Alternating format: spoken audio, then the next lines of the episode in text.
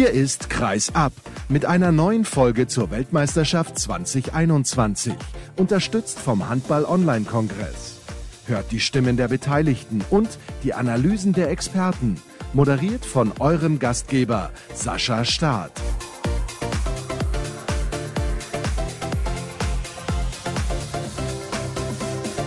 Die deutsche Handballnationalmannschaft ist leider ausgeschieden bei der Handball-Weltmeisterschaft in Ägypten, aber wir müssen natürlich drüber sprechen. Der Sieg gegen Brasilien hat leider nicht gereicht, um noch eine Chance auf das Viertelfinale zu wahren, denn die Polen haben gegen Ungarn verloren. Wir sprechen drüber mit dem Kollegen, also ich tue das, ich bin ja nur eine Person, so sieht's natürlich aus noch. So viel habe ich nicht gegessen in den letzten Tagen oder in den letzten Monaten bei Corona.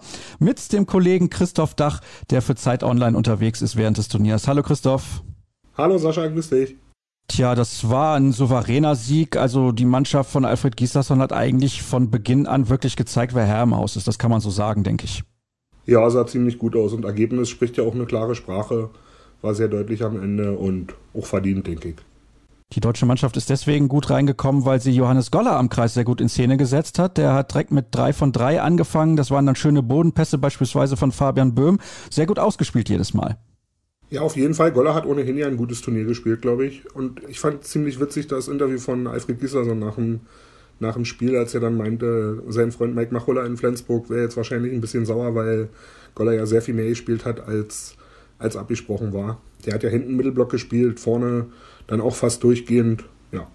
Und das hat er auf einem sehr, sehr starken Niveau gemacht, auch wenn viele vielleicht sagen, ja gut, gegen Spanien hat es nicht ganz gereicht, weil er dann von seinen Nebenleuten auch teilweise ein bisschen alleine gelassen wurde. Aber ich stimme dir da komplett zu, was er bei diesem Turnier gezeigt hat, hat zumindest mich persönlich überzeugt. Klar, er hat auch den einen oder anderen Freien vielleicht mal liegen lassen, aber das passiert auch Weltklasse-Kreislauf und von daher absolut in Ordnung. 6 zu 2 stand es nach gut 10 Minuten, dann hat der brasilianische Trainer direkt eine Auszeit genommen. Das Einzige, was bei Deutschland so in der Anfangsphase ein bisschen ein Problem war, waren drei Zeitstrafen in den ersten 18 Minuten. Minuten. Also man hat quasi ein Drittel der Zeit bereits in Unterzahl absolviert. Das haben die Brasilianer durchaus ausgenutzt.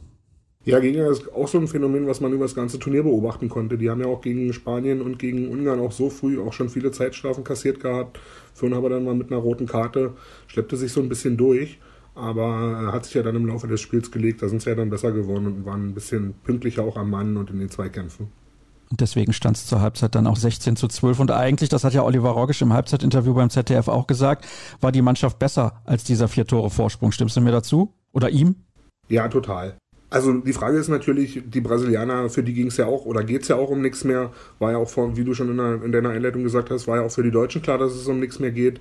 Dann ist dann die Frage natürlich, spielen die immer noch 100% oder ein bisschen mit angezogener Handbremse. Aber ich fand das solide heute und, und, und gut. Also keine, keine Kritik. 31, 24 ist ja auch ein Endergebnis, wo man eigentlich nichts zu meckern hat. Und die Brasilianer hatte man auch deswegen gut im Griff, weil man Langaro gut im Griff hatte, den besten Schützen, also den wichtigsten Rückraumschützen. Der war dann in der 34. Minute bei einer 50%-Quote, drei von sechs. Also da musste man sich keine Sorgen machen. Dann stand es irgendwann 2015, so nach gut 40 Minuten. Und wer mir gerade auch in dieser Phase, aber nicht nur in dieser Phase, sondern generell im Spiel und generell auch im Turnier sehr gut gefallen hat, ist Philipp Weber. Wie hast du seine Leistung gesehen in Ägypten?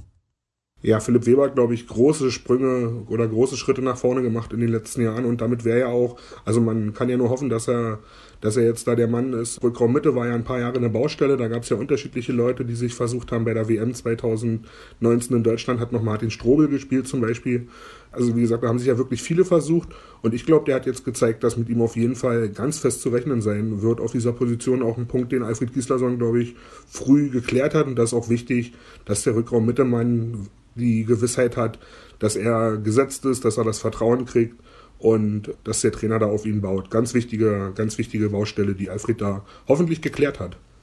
Das werden wir dann sehen, wenn es in die Olympia-Qualifikation geht, wenn vielleicht auch der ein oder andere Spieler, der jetzt aktuell nicht mit dabei ist, wieder zur Verfügung steht. Aber das ist ja noch ein paar Wochen beziehungsweise Monate hin.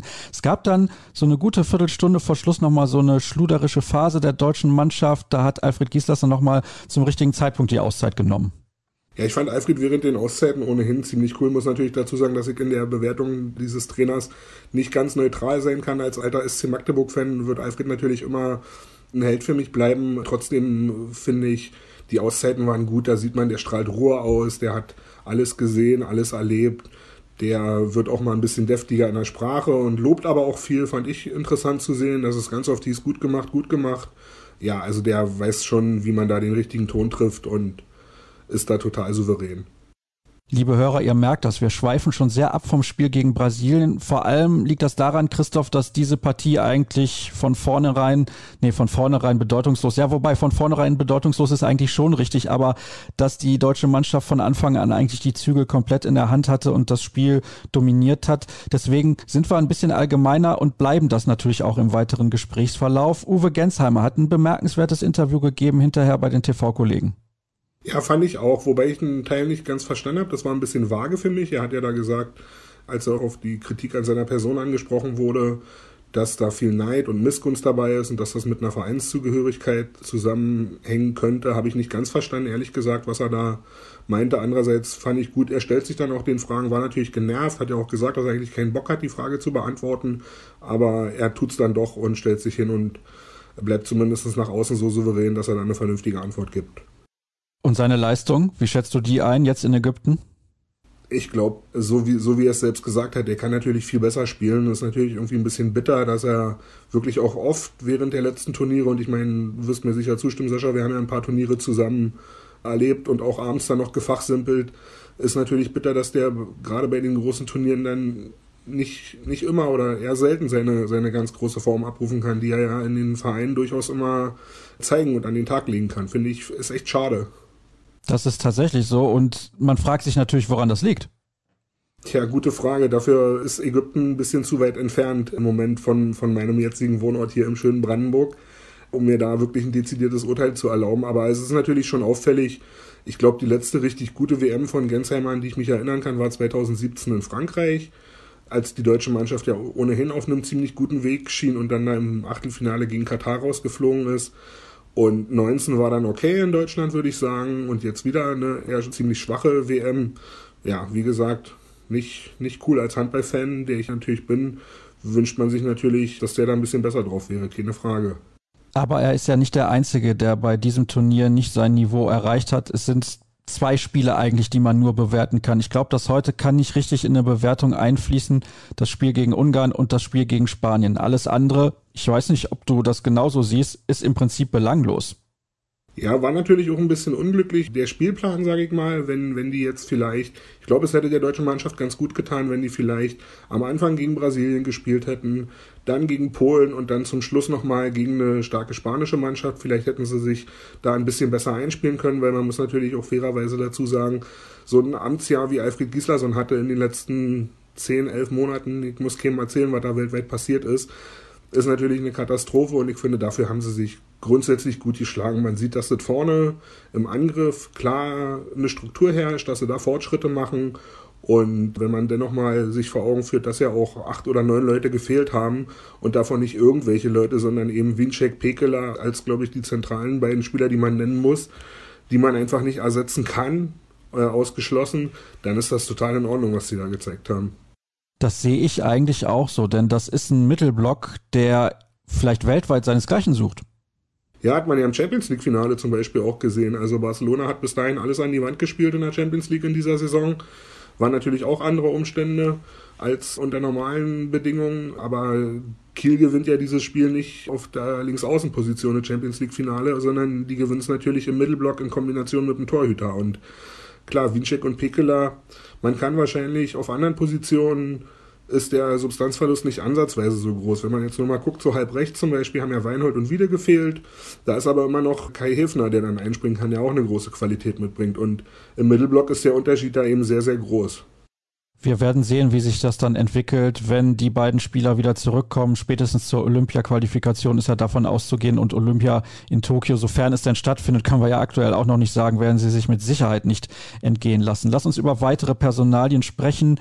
Denn der Bundestrainer hat sich heute entschieden, auf zwei Akteure zu verzichten. Fangen wir mal mit Andreas Wolf an. Der hat ja vor dem Turnier gesagt, er will gerne ins Halbfinale. Ich finde das generell nicht schlecht, wenn, wenn Spieler Ziele ausgeben und das auch offensiv tun. Dann haben sie eine Messlatte, an der sie natürlich auch gemessen werden. Und das hat halt nicht funktioniert. Er ist, glaube ich, auch seinen eigenen Ansprüchen nicht gerecht geworden.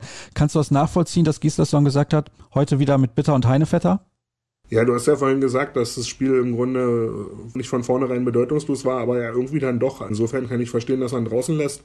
Und Wolf hast du schon total richtig zusammengefasst. Der ist natürlich bekannt dafür, dass er vor den Turnieren gerne mal einen raushaut, weil er natürlich auch weiß, dass seine Aussagen vielleicht auch eine andere Reichweite haben als von einem anderen Nationalspieler, wenn er natürlich ein bekannter Spieler ist mit einer hohen Popularität auf einer Position, wo man immer spektakuläre Sachen zeigt, wo, wo sich Leute auch einfach das Gesicht merken. Aber klar, ich glaube, der hat sich selbst zu sehr unter Druck gesetzt und dann ging halt nichts mehr. Auffällig ist halt, ich bin bei dir, ich finde es auch okay, wenn die vor dem Turnier was sagen und wenn der große Ziele ausgibt, alles cool. Aber es ist jetzt halt auffällig, Wort und Tat standen nicht wirklich in einem Verhältnis, sagen wir mal so.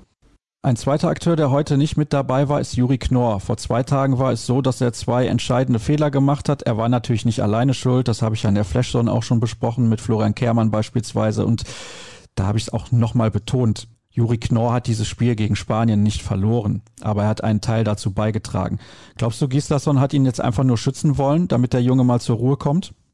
Ja, gute Frage, Sascha, keine Ahnung. Also ich fand, klar hat er zwei Fehler gehabt, aber er hatte auch ein, zwei gute Aktionen vorher, als er kam. Diesen einen Tipppass, den er da in den Kreis spielt, war ja auch in der Phase, als sich die Deutschen dann abgesetzt haben. Ist natürlich, wie du sagst, völlig unmöglich, die, diese Niederlage an diesem einen Spieler festzumachen. Der ist halt, keine Ahnung, hilft mir 19, 20 Jahre alt ich glaube, wenn man den jetzt gesehen hat bei der WM, sieht man auch, da kommt auf jeden Fall was nach im deutschen Handball und das wird ein guter Spieler und ich glaube, das war wichtig, dass sie jetzt alle da Erfahrungen sammeln bei so einem Turnier und zu einer Erfahrung zählt halt auch eine negative Erfahrung und auch mal einen Fehler zu machen. Können ja nicht nur positive Sachen passieren. Insofern keine Ahnung, ob Alfred ihn schützen wollte, aber um den muss man sich nicht sorgen, glaube ich. Was jetzt schon mehrfach aufgefallen ist während unseres Gespräches beziehungsweise während deiner Antworten, ist, dass du immer wieder betonst, das ist kein Turnier unter normalen Bedingungen. Wie siehst du eigentlich die WM in Ägypten? Ja, ist ja viel über Sinn oder Unsinn dieses Turniers diskutiert worden. Als Sportfan freue ich mich natürlich über jede Form von Ablenkung, die man in so einer Phase haben kann und habe natürlich auch die Spiele geguckt. Jetzt nicht so viel wie sonst, sonst waren wir ja auch bei den Turnieren vor Ort habe aber vor allem fast nur die deutsche Mannschaft geguckt, von den anderen nicht so viel. Wie gesagt, einerseits als Sportfan freue ich mich natürlich, andererseits vorhin gab es einen guten Beitrag in den Halbzeitnachrichten zu den Australian Open, da kam Angelique Kerber zu Wort und die hat es ziemlich gut auf den Punkt gebracht. Die meinte, in so einer Phase muss der Sport vielleicht auch einfach mal ruhen. Und da geht es darum, dass sich das Virus nicht weiter ausbreitet, dass alle ein bisschen zurückstecken und dass alle gesund bleiben. Und ich glaube, man hätte sich dieses Turnier wirklich schenken können. Andererseits ist ja klar, ich meine, wie gesagt, Beispiel Tennis, Australian Open sollen ja auch um jeden Preis durchgedrückt werden. Große Sportverbände sind halt so. Denen geht es halt um Profit und da geht es um Geld verdienen. Und dass dieses Turnier jetzt in Ägypten noch zum ersten Mal mit 32 Mannschaften ausgetragen wird, ist ja wie ein, wie ein Treppenwitz. Ist ja ein ähnlicher Treppenwitz wie die, wie die Tatsache, dass 2020 eine Fußball-EM in x verschiedenen Ländern, Fußball-EM natürlich in x verschiedenen Ländern stattfinden sollte und dann passiert sowas. Und wie du vorhin schon sagtest, keiner weiß, wann sind Olympische Spiele, wann ist da die Quali. Im Moment ist ja völlig unmöglich, irgendwelche Sachen zu prognostizieren. Aber ja, also ich finde, man hätte sich diese WM natürlich schenken müssen, keine Frage. Darf ich da kurz was zu anmerken? Dann frage ich mich natürlich, warum Angelique Kerber überhaupt nach Australien gereist ist, wenn sie sagt, der Sport sollte ruhen. Aber das ist ein anderes Thema, das wollen wir jetzt nicht weiter vertiefen. Wir wollen natürlich beim Handball bleiben. Und welchen sportlichen Wert hat denn deiner Meinung nach dieses Turnier? Ich glaube, es ging ja, wie vorhin schon angedeutet von mir, ging ja, glaube ich, darum, mal zu gucken, was ist denn da so in der Reihe, die hinter der ersten Reihe kommt. Da hat man, glaube ich, gesehen, dass da wirklich auch Talent und Potenzial, ich will gar nicht sagen schlummert, das sind ja alles Bundesligaspieler, die das regelmäßig abrufen müssen. Der Erkenntnisgewinn, ja, kann man ja auch nochmal über Sinn und Unsinn dieses Turniers sprechen. Ich finde, was interessant ist, ist, wenn man guckt, dass manche Mannschaften offenbar wirklich stark sind. Also Ungarn bisher ja ohne Niederlage, ein paar andere Überraschungsmannschaften noch. Die vermeintlichen Favoriten haben sich auch teilweise schwer getan. Ich sage nur zum Auftakt, Kroatien spielt unentschieden gegen Lagos Sigurdssons Japaner. War auch vielleicht nicht unbedingt mitzurechnen. Insofern Erkenntnisgewinne aus diesem Turnier immer mit sehr großer Vorsicht zu genießen. Und wo du gerade Kroatien schon ansprichst, da gibt's natürlich eine absolute Hammermeldung. Die Kroaten haben heute gegen Argentinien verloren und stehen vor dem WM aus. Das hätte man nie im Leben erwartet. Denn es ist natürlich so, in dieser Gruppe, in dieser Hauptrunde gibt's eigentlich nur zwei starke Mannschaften, Dänemark und Kroatien. Und alle haben vorher gesagt, die Kroaten und die Dänen, die werden da auf jeden Fall weiterkommen. Das ist überhaupt gar kein Problem. Argentinien spielt noch gegen Katar. Sollten die Südamerikaner dieses Spiel gewinnen, ist Kroatien ausgeschieden. Das wäre eine absolute Sensation. Situation. Und Lino Cerva, der Trainer, der ist dann live im kroatischen Fernsehen während eines TV-Interviews von seinem Amt zurückgetreten und wird also dann Ernsthaft? in Tokio tatsächlich nicht mit dabei sein. Das ist eine Sensationsmeldung, wie ich finde. Ja, wie schätzt du das denn ein? Ja, deswegen, entschuldige, wenn ich dir gerade in Wort gefahren bin, deswegen meine Zwischenfrage ernsthaft. Also kann ich selbst gerade nicht glauben, was du mir da erzählst, wenn man mal weiß, welchen Status Lino Cerva in Kroatien hat. Also, wenn ich kurz abschweifen darf, ich kann mich erinnern, wir sind mal nachts durch Zagreb gefahren, auch während der Handball-EM, mit einem Fahrer, der sehr gut Deutsch sprach. Damals war es so, dass die Kroaten das erste Spiel verloren hatten. Quatsch, die hatten es gewonnen, aber kurz vor Schluss dann hat sich Duvniak verletzt und Scherber stand in der Kritik. Und ich habe den Taxifahrer dann damals gefragt, wie er das sieht, ob Scherber da einen Fehler gemacht hat. Und da ist der bei voller Fahrt, hat er eine Vollbremsung gemacht, hat sich umgedreht und hat in wirklich beängstigender Tonlage gesagt, sagst du nichts gegen Lino, Lino ist Legende. Das vielleicht nur noch mal zur Einordnung dieses Trainers. Schwer zu glauben eigentlich. Das werden wir natürlich in den nächsten Tagen hier weiter besprechen und schauen, wie sich das entwickelt. Was ich so gehört habe, die Spieler waren auch überhaupt nicht mehr zufrieden mit ihm. In den Auszeiten muss er wohl auch teilweise die Spieler gar nicht mit dem richtigen Namen angesprochen haben. Das kommt mir irgendwie bekannt vor von der deutschen Handballnationalmannschaft. Aber es kann natürlich auch mal passieren. Dann habe ich noch zwei andere Meldungen. Es gilt als relativ sicher, dass Yogi Bitter sich zur kommenden Saison seinem ehemaligen Verein, dem HSV, anschließt und Lasse Mikkelsen, der dänische Spielmacher der MT Melsungen, liebäugelt mit einer vorzeitigen Rückkehr nach Dänemark. Silkeborg soll starkes Interesse bekundet haben, beziehungsweise aktuell daran arbeiten, dass er aus dem Vertrag herausgekauft wird, wie auch immer man das löst. Und die MT ist vielleicht damit gar nicht so schlecht aufgestellt. Aber das ist nur meine persönliche Meinung. Wir sind durch. Herzlichen Dank, Christoph, dass du mir zur Verfügung gestanden hast. Heute gibt's keine O-Töne, dafür gibt's morgen wieder eine Flashzone um 12 Uhr mit Mike Thiele. Der ist nicht nur Experte bei der Zone in der Champions League und bei Eurosport auch während der Weltmeisterschaft, sondern er kommentiert fast jeden Tag bei Sport Deutschland TV als Co-Kommentator und kennt sich bestens aus bei diesem Turnier. Das wird morgen eine sehr, sehr interessante Sendung, da bin ich mir absolut sicher. Ansonsten alle weiteren Informationen gibt es wie immer auf facebook.com slash kreisab, bei Twitter at kreisab.de sowie bei Instagram unter dem Hashtag und Account Kreis ab. Ich wünsche euch eine schöne Nacht bzw. einen schönen Sonntag und bis morgen oder bis später. Tschüss.